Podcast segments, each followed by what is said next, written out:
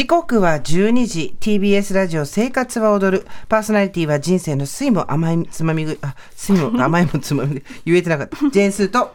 有給中の小笠原渉アナに代わって TBS アナウンサー上村さえ子でお送りしています。ここからはシリアスな悩みから徒歩な相談まで皆さんのお悩みについて語る相談を踊るのコーナーです。今日は通算2448件目のお悩みです。ラジオネームいつも下焼さん30代女性からの相談です。はいスーさん上村さんはじめまして。はじめまして。いつも皆さんの声を聞くことを楽しみにしています。ありがとうございます。早速ですが相談させてください、はい。お二人は頑張るってどのくらいのことを言いますか？私はそれがわからないまま現在在宅で美術系の仕事をしています。正直そこまで仕事がたくさん来る売れっ子というわけではないので半分は主婦をしています、うん。子供はおりません夫のお弁当を作って夕飯のことを考え洗濯をして部屋を少し掃除すればあとは仕事を少しして自由な時間がたくさんありますいいねちなみに近くに駅や店がないど田舎に夫婦二人で暮らしています。私はとても怠け者です。幼少期に病気がちでずっと病ずっと入院していたこともあり、親は私がちょっと普通に振る舞えただけで大喜びという状態で、頑張るということのハードルはとても低いまま育ちました。だからなのかはわかりませんが、一般的な頑張るということがわからず、いつも怠けているのではないかという罪悪感が拭えません。実際、頑張らなければいけないこと、例えば受験、就職活動、合わない職場で長く働くことなどは避けて生きてきてしまいました。暮らしを楽にするためにもっと頑張らなければと奮い立つ時もあるのですが、どうやって頑張ったらいいのかもよくわかりません。多分暇だから余計なこともたくさん考えます。周りの人や SNS 上で忙しいと言っている人がいると条件反射的に心がこわばるのがわかります。子供を育てていないことも罪悪感も覚えています。健全ではないなと思います。頑張るって何なのか、どうやったら頑張れるのか、この力の入らない状況を打開する方法をアドバイスいただけたら嬉しいです。どうぞよろしくお願いいたします。という相談です。はいいつも下焼さん30代前半ということで上村さんと同世代ですねそうですね。私が92年生まれ、今うん31歳の年です。いかがですか？うーん、スーさんがあの読んでる間にいいなって言ったのもありますけど、うん。時間があるっていうのは羨ましいですし、あとお弁当を作って夕飯も準備して洗濯をして掃除もしてって言ったら普通に頑張ってるなって思いましたけどね。でも自分では頑張っていないと思っている。うん。何なんだろうね、そこ頑張ってないって思っちゃう理由は何なんだろう、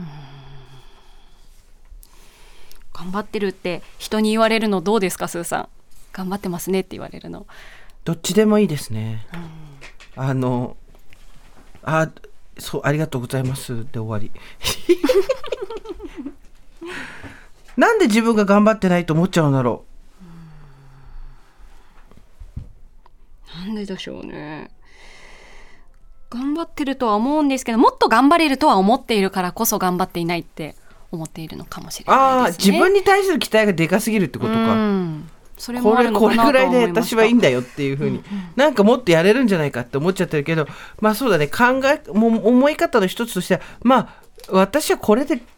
この程度で頑張ってるっていうことでよしっていうふうに自分に対する期待が大きすぎるとな自分のことを怠け者って言っちゃうのかもね。あと頑張るってどのくらいのことを言うのかっていうことですけど私の中ではあの目標があってそれに合わせて今の自分の現実を考えて、うんその差がある場合その過程を歩むことを頑張るだと思うんですね。なので例えば何日までに大事な潜在初心取る日があるので、この日までに1 5キロ落とすとか、具体的な日にちと数字とかを決めて、うん。そしたら今日はじゃああんまりこのおやつ食べ過ぎないようにしようとか、そんなちょっとのことでもあ今日これ我慢したから頑張ったなって、うん。それぐらいのことでも自分のことを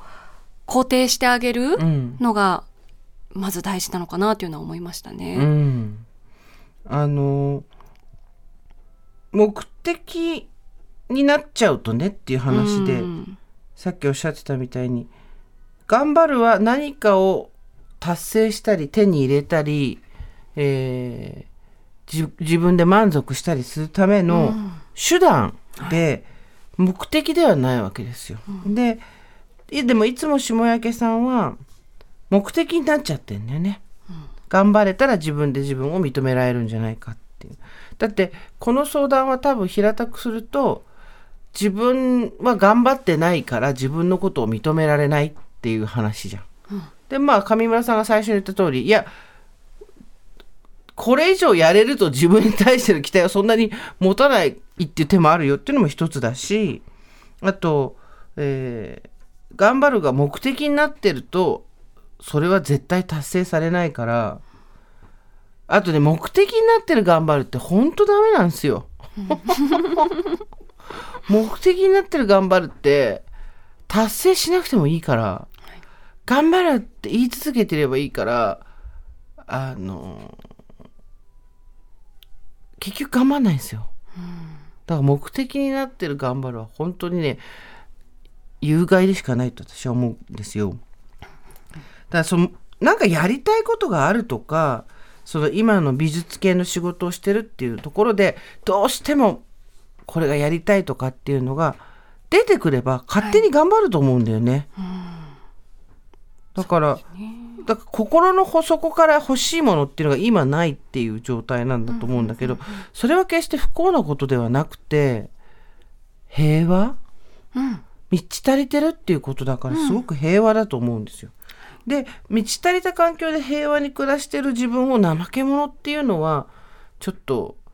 ちゃうんじゃないかなとも思いますし、暮らしを楽にするためにもっと頑張らなければっていうのはモチベーションにならないっていうことが分かってるわけですから、うんもうどうやって頑張ったらいいのか分かんないっていうことは多分うーんあんまり今やそれが第一優先事項じゃないんじゃないのかな。まあ子供を育ててないことに罪悪感を覚えるのは30代前半だとあるかもしれないけどまあ人は人自分は自分でそこは縁があればそういうこともあるし、なければないで別にいいし頑張るって何なのかどうやったら頑張れるのかって私だってやりたくないこと頑張れないからね。そうですうん、ね。やりたいことしか頑張れない。でやりたいことを頑張ろうってなった時に頑張る頑張る頑張るぞだけ言ってると周りの人はああの人は頑張ってるって言ってるから今結果が出てなくても応援しないとなとか見守らないとなって思うけどそれに甘んじると一生結果が出ないまま頑張るぞって言ってるだけになるっていうのも重々自分事として承知してるので、まあ最終的には自分との約束を裏切らないっていうだけですよね。自分が頑張るって決めやりたいからこれが欲しいからって言って結果として頑張ったっていう状態になる状ことがいいのかな。でもさあのもともと体が弱くてらっしゃったりっていうのもあったり、頑張らないで生きていけるっていうのはすごい恵まれててそそれこそ仕事3つ掛け持ちしないと食べていけないっていう状態になったら多分 いつも下焼さんやると思うんだよね。そうですね。あのせ背中に火がついたら、そうなると思うんですよ例えば夫が病気をして働けなくなったとか、なったらやばいやばいっつってやるから、いいんじゃないの？その時が来るまでは。そうですね。今のその平和な状況なのは、いいことだとは思います。そうそうでも何か目標が欲しいって思った時に私が自分でもやるようにしているのが自分を嫉妬心とか、うんあとはコンプレックスにうん。向き合うこと、うん。この相談の中にも周りの人や SNS 上で忙しいと言っている人がいると条件反射的に心がこわばってしまうですとかうん。書いてありますよね。うんうんそこで忙しいどういうふうに忙しいって言っている人に自分は羨ましいって思うのか、うん。仕事も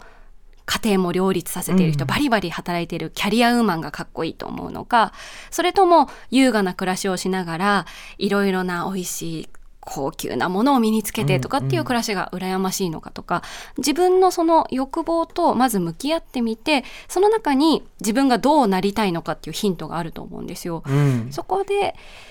ちちょっと自分の汚い部分とも向き合うのって結構疲れる作業ではあると思うんですけど、そこで向き合ったことによって自分がどういう人になりたいのかっていう目標が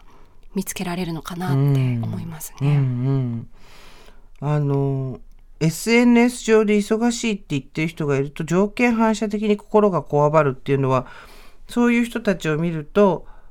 罪悪感がうん。あるっていう生まれるってことね、後ろめたさというか、はい、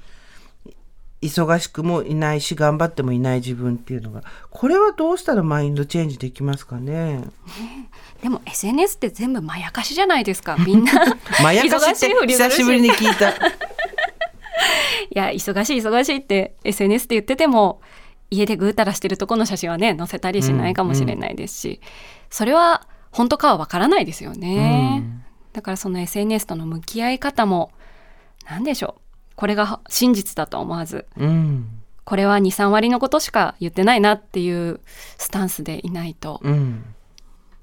全部がねよく見えちゃいますよね、SNS だとね。まああのー暇だからいろいろ考えちゃう余計なこと考えちゃうって書いてらっしゃってそこは客観的に自分のことを見てらっしゃるし、まああの子供を育ててないこと